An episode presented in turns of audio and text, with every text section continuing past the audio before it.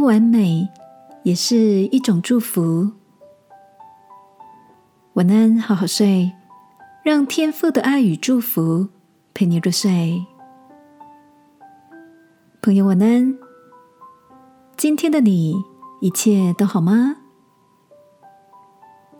最近看到一段很有意思的访问，受访来宾是一位小说家兼时尚评论家苏菲·方塔内尔。苏菲从青春期开始就对外貌感到焦虑，即使追求者众多，她仍然对外形缺乏自信，总是用无比挑剔的眼光来检视自己。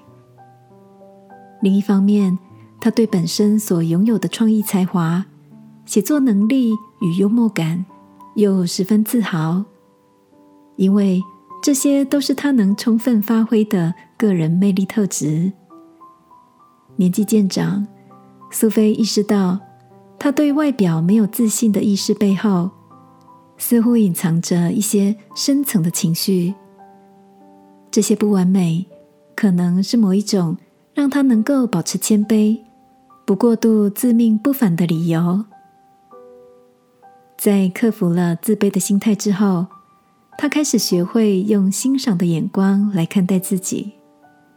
不再苛刻的挑剔外表的不完美，因为他意识到，在所谓的不完美背后，其实隐藏着值得深思的祝福。这段分享让我对自我怀疑过程有了另一种不同的理解。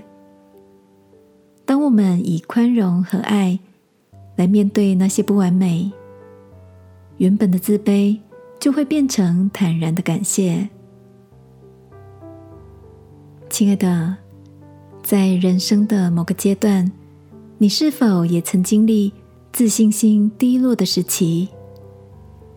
那些时刻有时会令人沮丧，但也可能是让我们转变心态、看见祝福的转机。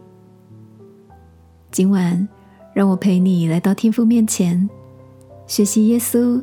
用温柔的心来看待自己，善待别人。因为天父说，他阻挡骄傲的人，乐意赐恩给谦卑的人。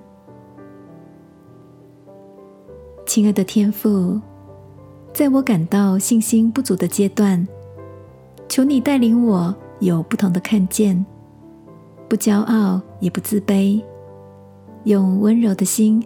接纳自己的每一个面相，祷告，奉耶稣基督的名，阿门。晚安，好好睡。祝福你，坦然自在的面对不完美的自己。耶稣爱你，我也爱你。